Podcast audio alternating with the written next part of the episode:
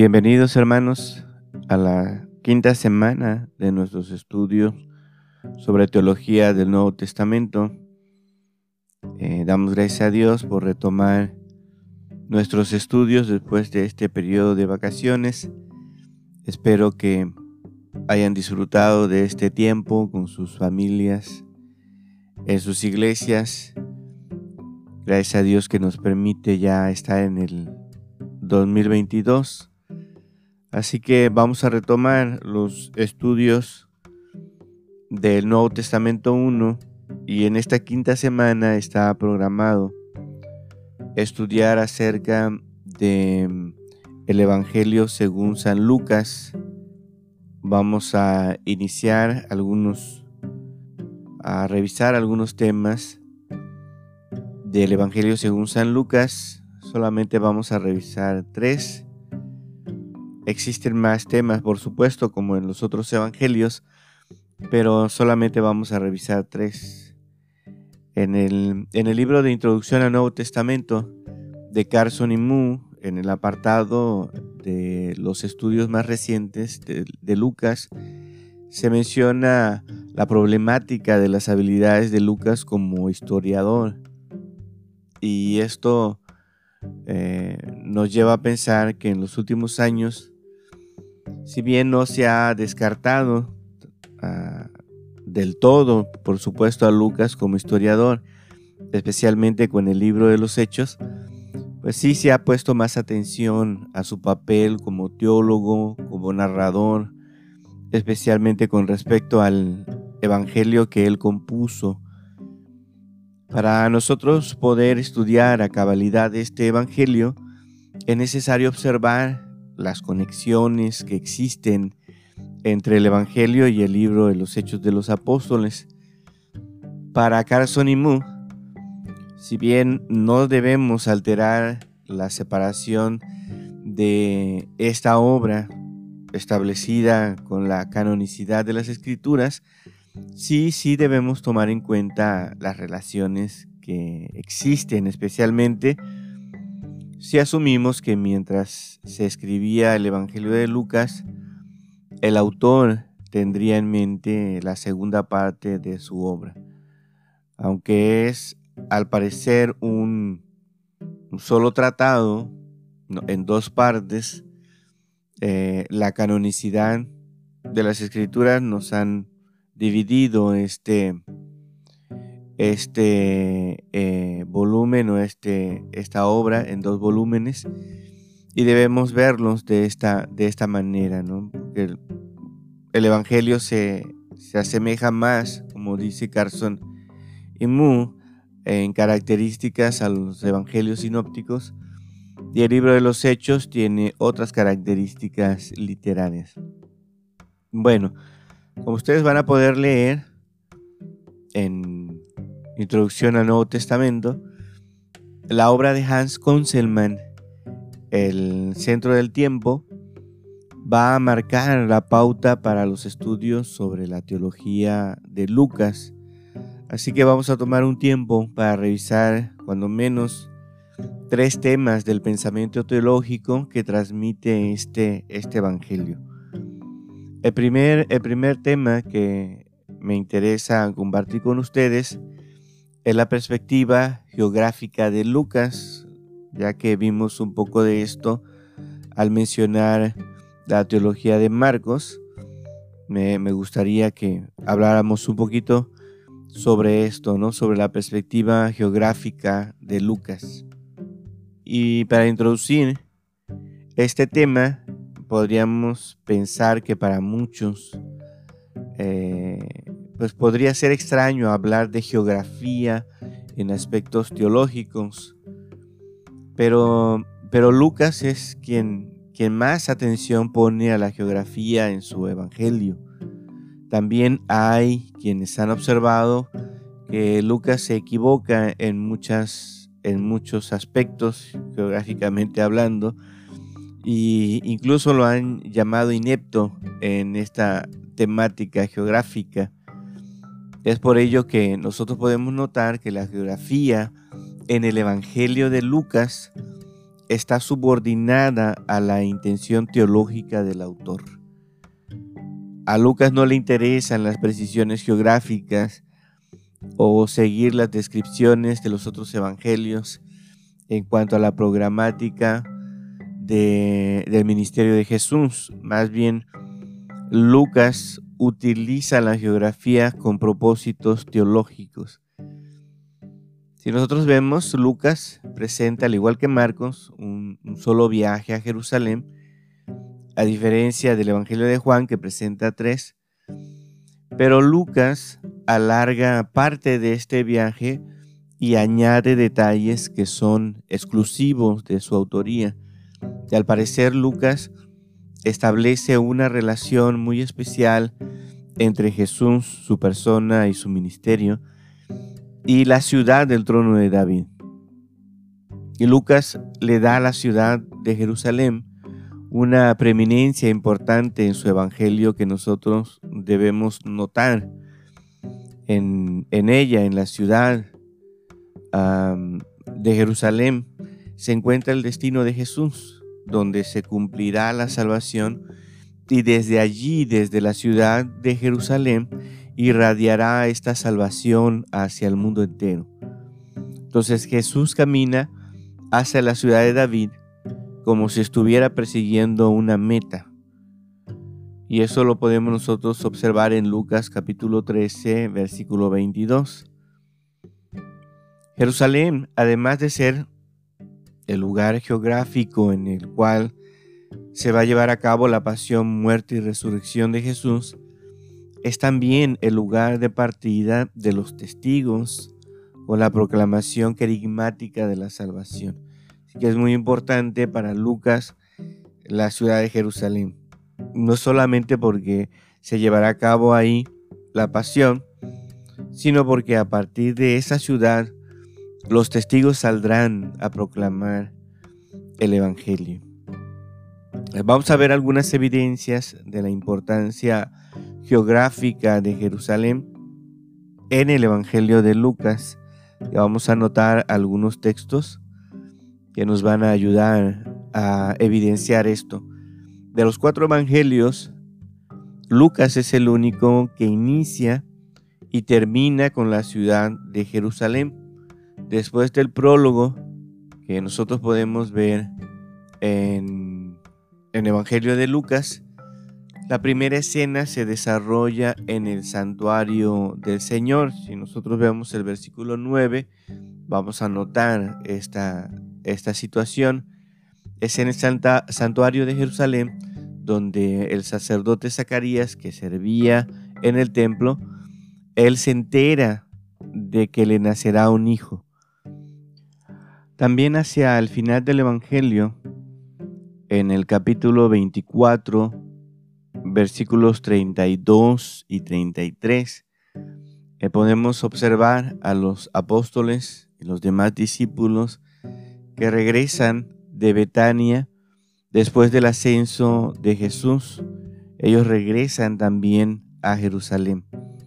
Entonces, tanto el inicio como el final del Evangelio de Lucas eh, se puede observar esta presencia en Jerusalén como algo importante para el autor. Bien, también, también podemos observar esto mismo en cuanto a la relevancia de Jerusalén cuando los padres de Jesús lo llevan en dos ocasiones al templo, al templo en Jerusalén. Y en una de estas dos ocasiones Jesús se pierde y lo encuentran enseñando en el templo, que es por supuesto una prefigura de su futura enseñanza en el templo, pero también es una declaración de la identidad de Jesús. Jesús es quien no puede estar en otro lugar que no sea la casa de su Padre. Así que en, en el Evangelio podemos observar esa preeminencia de Jerusalén al inicio y al final del Evangelio, en, el evento de Jesús cuando se pierde. También podemos observarlo en las tentaciones de Jesús. Em, en estas tentaciones, en la redacción de Lucas, eh, sufren alteraciones geográficas también con intenciones teológicas. Tanto en Marcos como en Mateo, después de iniciar las tentaciones en el desierto, el diablo lo lleva a la ciudad santa.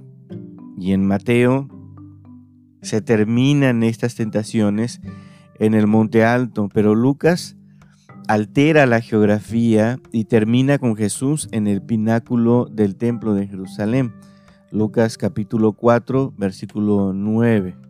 Esto es diferente entonces en Lucas, allí en la ciudad de Jerusalén, termina en el Evangelio de Lucas la confrontación que Jesús tiene con Satanás y es allí donde posteriormente en Jerusalén será muerto el justo. Jerusalén es el lugar donde Jesús se encontrará posteriormente, se encontrará de nueva cuenta, por supuesto de forma figurada en el pináculo del templo, para lanzarse a la muerte como parte de la voluntad del Padre, pero no como un, una insinuación del tentador. Así que en la geografía en las tentaciones de Jesús también podemos ver esta alteración. Ah, Lucas siempre, hermanos, tiene el interés de presentar a Jesús en movimiento. Un movimiento que va de Galilea a Jerusalén, de Galilea a Jerusalén. Lucas sabe que hay discípulos de Jesús de regiones donde él desarrolló parte de su ministerio como por ejemplo Tiro y Sidón. Esto lo vemos en Marcos capítulo 7, versículo 24 y los siguientes versículos. Pero en el Evangelio de Lucas, él tiene mucho cuidado de omitir esas referencias geográficas.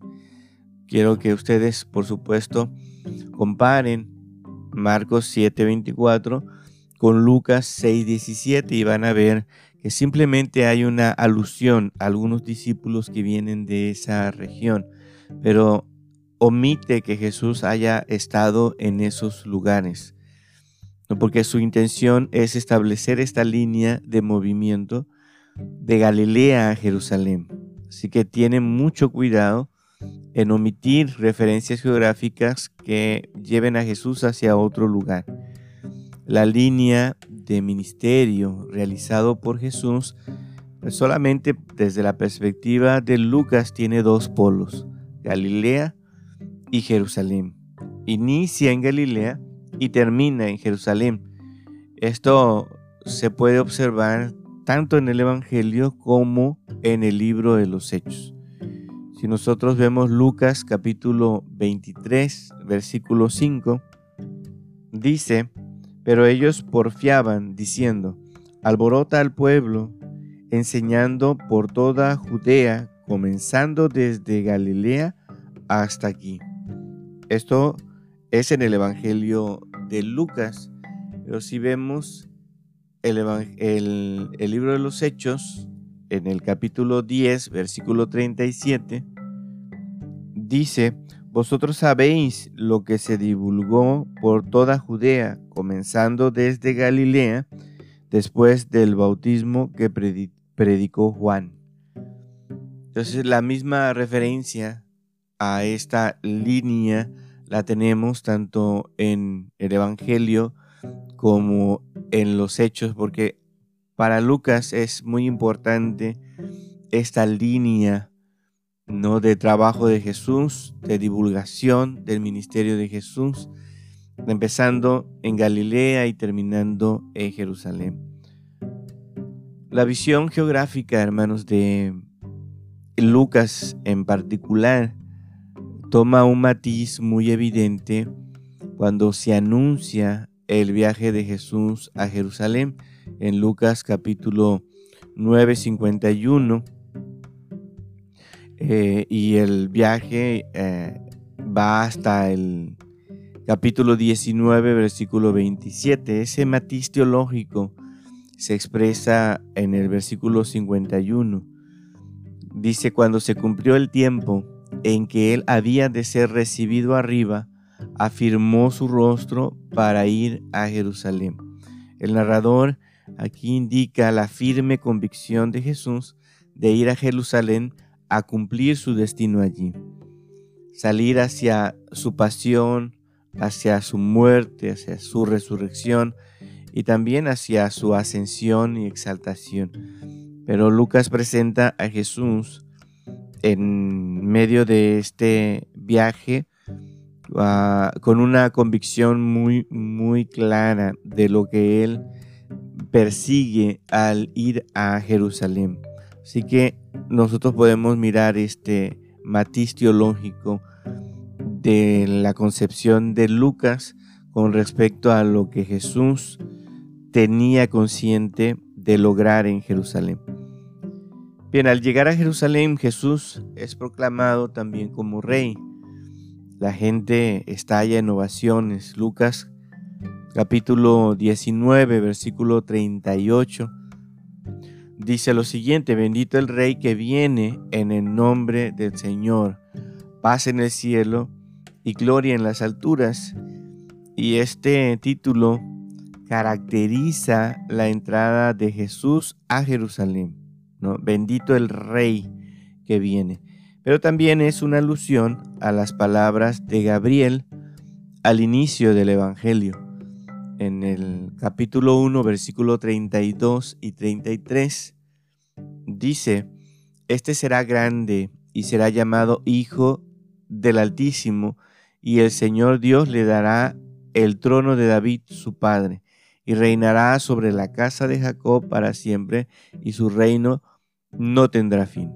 Que notemos que la verdadera función entonces de Jerusalén en todo esto que hemos observado consiste en unir geográficamente la narración del Evangelio con la narración del libro de los Hechos de los Apóstoles.